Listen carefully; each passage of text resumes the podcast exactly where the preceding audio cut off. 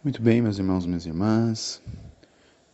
Vamos meditar mais uma liturgia da palavra desta segunda-feira da 33ª semana do tempo comum. E a liturgia da palavra deste dia vai nos convidar a olhar a piedade, a misericórdia de Jesus diante da cegueira diante daquilo que nos cega, da exclusão, daquilo que nos deixa à margem de tudo aquilo que é vontade de Deus para as nossas vidas.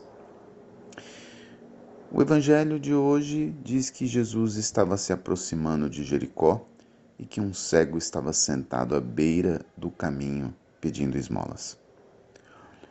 Este cego, acho que é o primeiro ponto que nós devemos meditar, estava sentado à beira do caminho e pedia esmolas. Isso quer dizer, além de cego, ele estava. Esse à beira do caminho significa à margem da sociedade. Ele estava excluído da sociedade da época e ele pedia esmolas. Isso quer dizer, ele também vivia numa situação de dependência das outras pessoas. Então ele tinha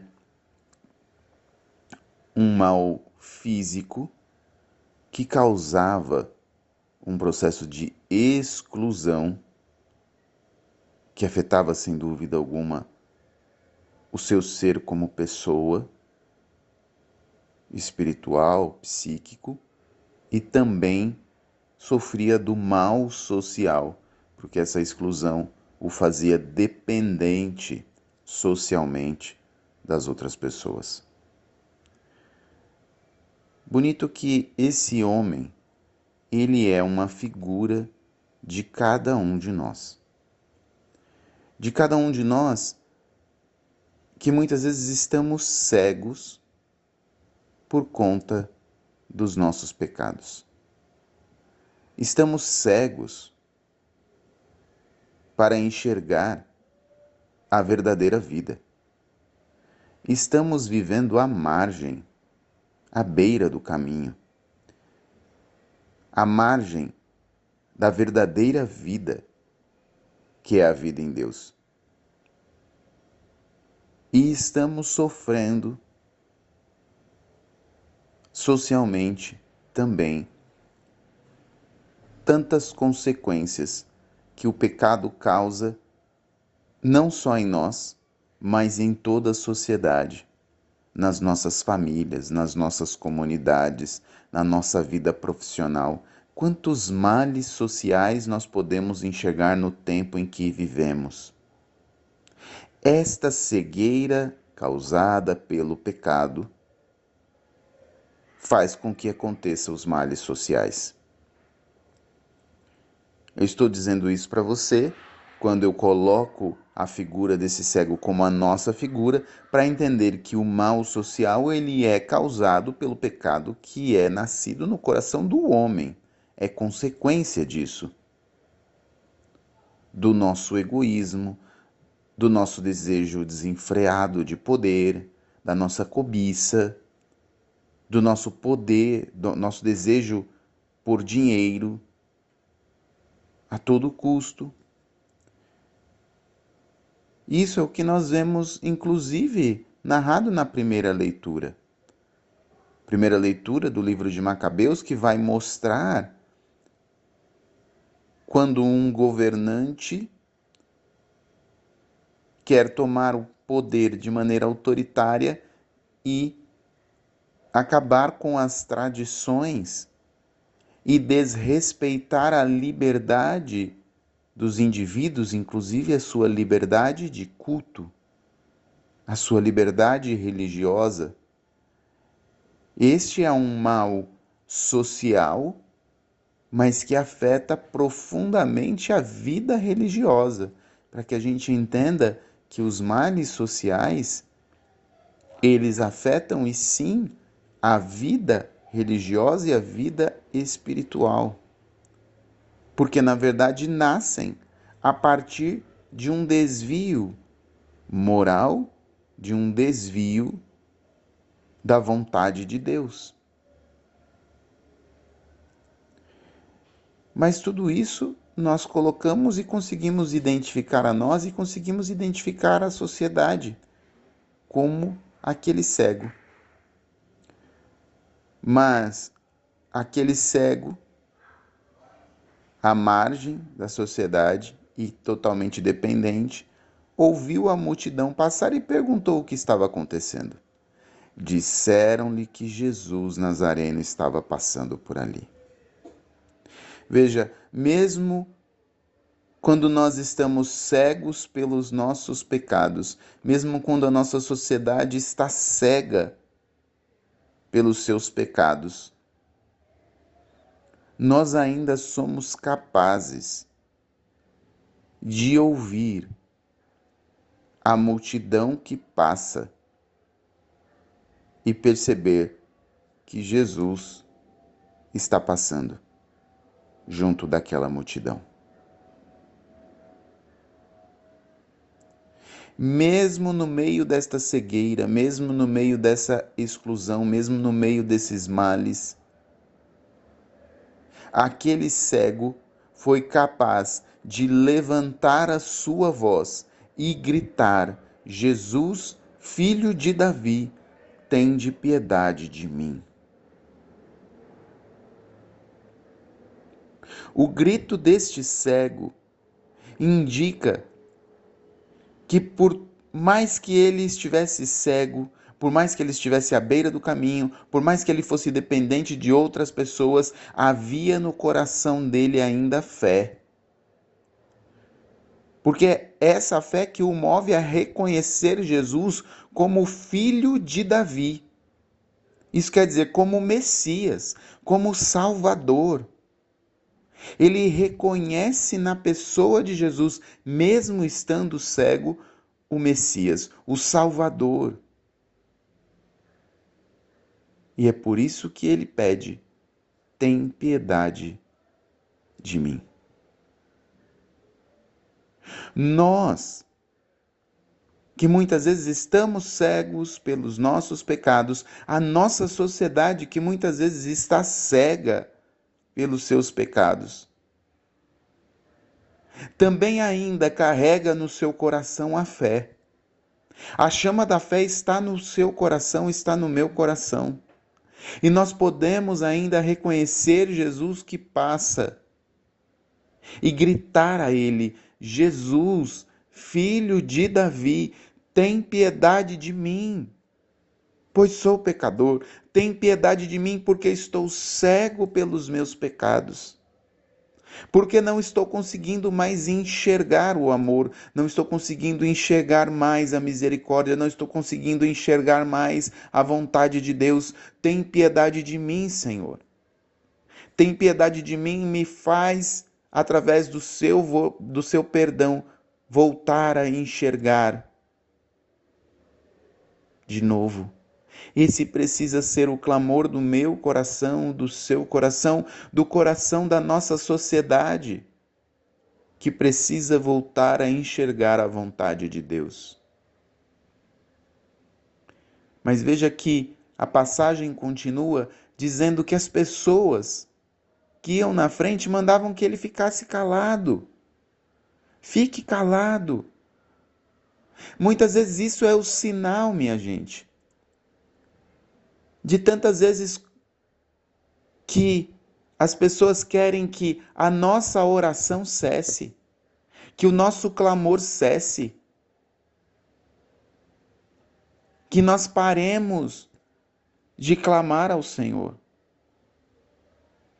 de que continuemos cegos, que continuemos no pecado, que continuemos na margem, que continuemos na margem da sociedade fora da vontade de Deus que continuemos dependentes de uma sociedade corrompida e não mais inseridos na vida nova que Deus propõe a nós. Que continuemos na vida velha.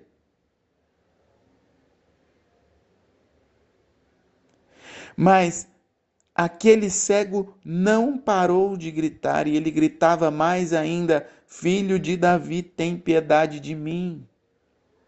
Nós também não podemos parar de clamar ao Senhor: tem piedade de mim. A nossa sociedade não pode parar de clamar, as nossas comunidades, as nossas famílias, as nossas igrejas não podem parar de clamar: Senhor, tem de piedade de mim. Porque somos pecadores. Somos uma geração de pecadores que precisam da piedade, que precisam da misericórdia de Deus. Para mudar de vida, para voltar a enxergar, para voltar a viver a vontade de Deus. E o bonito é que Jesus ouviu a voz daquele cego.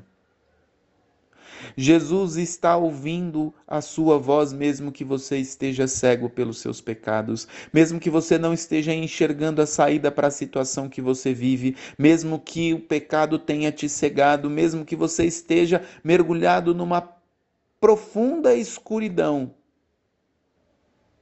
Jesus está ouvindo a sua voz das profundezas. Eu clamo a vós, Senhor. Eu clamo a vós e a minha voz chega até os vossos ouvidos. Jesus parou e mandou que levassem esse cego até ele. Jesus hoje está pedindo para mim, para você, venha até mim. Venha até mim. Jesus está pedindo para a nossa sociedade venha até mim.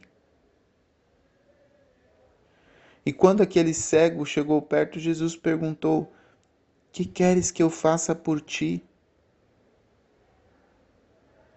Veja como Jesus, mesmo sabendo, tendo plena consciência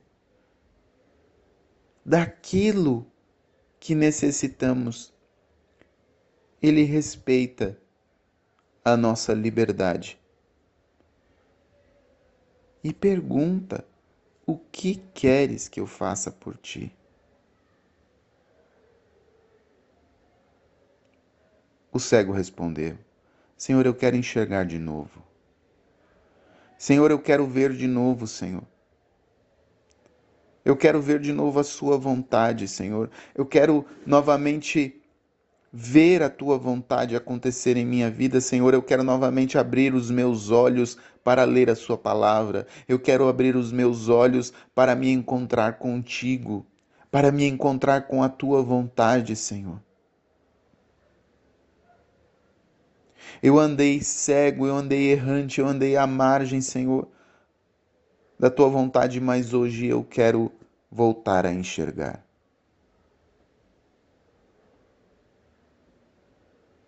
E o Senhor responde: Enxerga, pois, de novo. Esse enxerga, pois, de novo, nos dá a entender de que aquele homem já havia enxergado antes. E alguma coisa o cegou. Enxerga, pois, de novo. É o que Jesus fala para cada um de nós. A cada vez que saímos do confessionário e confessamos os nossos pecados, entramos no confessionário cegos pelos nossos pecados e ali, quando Jesus nos perdoa e nos absolve, na pessoa do sacerdote, que está na pessoa de Cristo, que está em persona Christi, quando o sacerdote nos absolve na pessoa de Cristo, nós voltamos a enxergar. É como Jesus falando: enxerga, pois, de novo. A tua fé te salvou. Que nós possamos buscar a este Jesus, ir até este Jesus, que nós possamos levar a nossa família até Jesus, nós possamos levar a nossa sociedade até Jesus nós possamos levar as pessoas até Jesus. Mesmo que nós estejamos também necessitados de enxergar, mas que nós possamos todos ir até Jesus e clamar: tem piedade de mim e me faz enxergar de novo, Senhor. Que nós possamos encher de novo os nossos confessionários, para que possamos voltar a enxergar, que possamos voltar à comunhão com Deus, que nós possamos depositar aos pés de Jesus no confessionário todas as nossas misérias e todas as nossas cegueiras. Porque nós precisamos voltar a enxergar a vontade de Deus. E principalmente, precisamos ouvir de Jesus que a nossa fé, a nossa fé nele, a nossa fé, a nossa adesão, porque quando voltamos a enxergar, nós enxergamos a vontade de Deus e não podemos ficar insensíveis a esta vontade. Isso quer dizer, nós nos tornamos discípulos de Jesus, nós nos tornamos missionários de Jesus. Isto significa a tua fé te salvou. É uma fé que me faz aderir a Cristo, que me faz unir a Cristo, que me faz ser discípulo de Cristo, que me faz ser missionário de Cristo. Nós precisamos ouvir de Jesus: a tua fé te salvou. Jesus quer nos fazer enxergar de novo e, principalmente, quer nos conceder a salvação, nos concedendo a graça de nos tornarmos discípulos e missionários dele, para continuar anunciando, a segui-lo, a glorificar a ele e a ajudá-lo na transmissão do Evangelho da Sua palavra que salva, da Sua palavra que liberta, da Sua palavra que cura, da Sua palavra que faz abrir os olhos dos cegos. Deus abençoe você.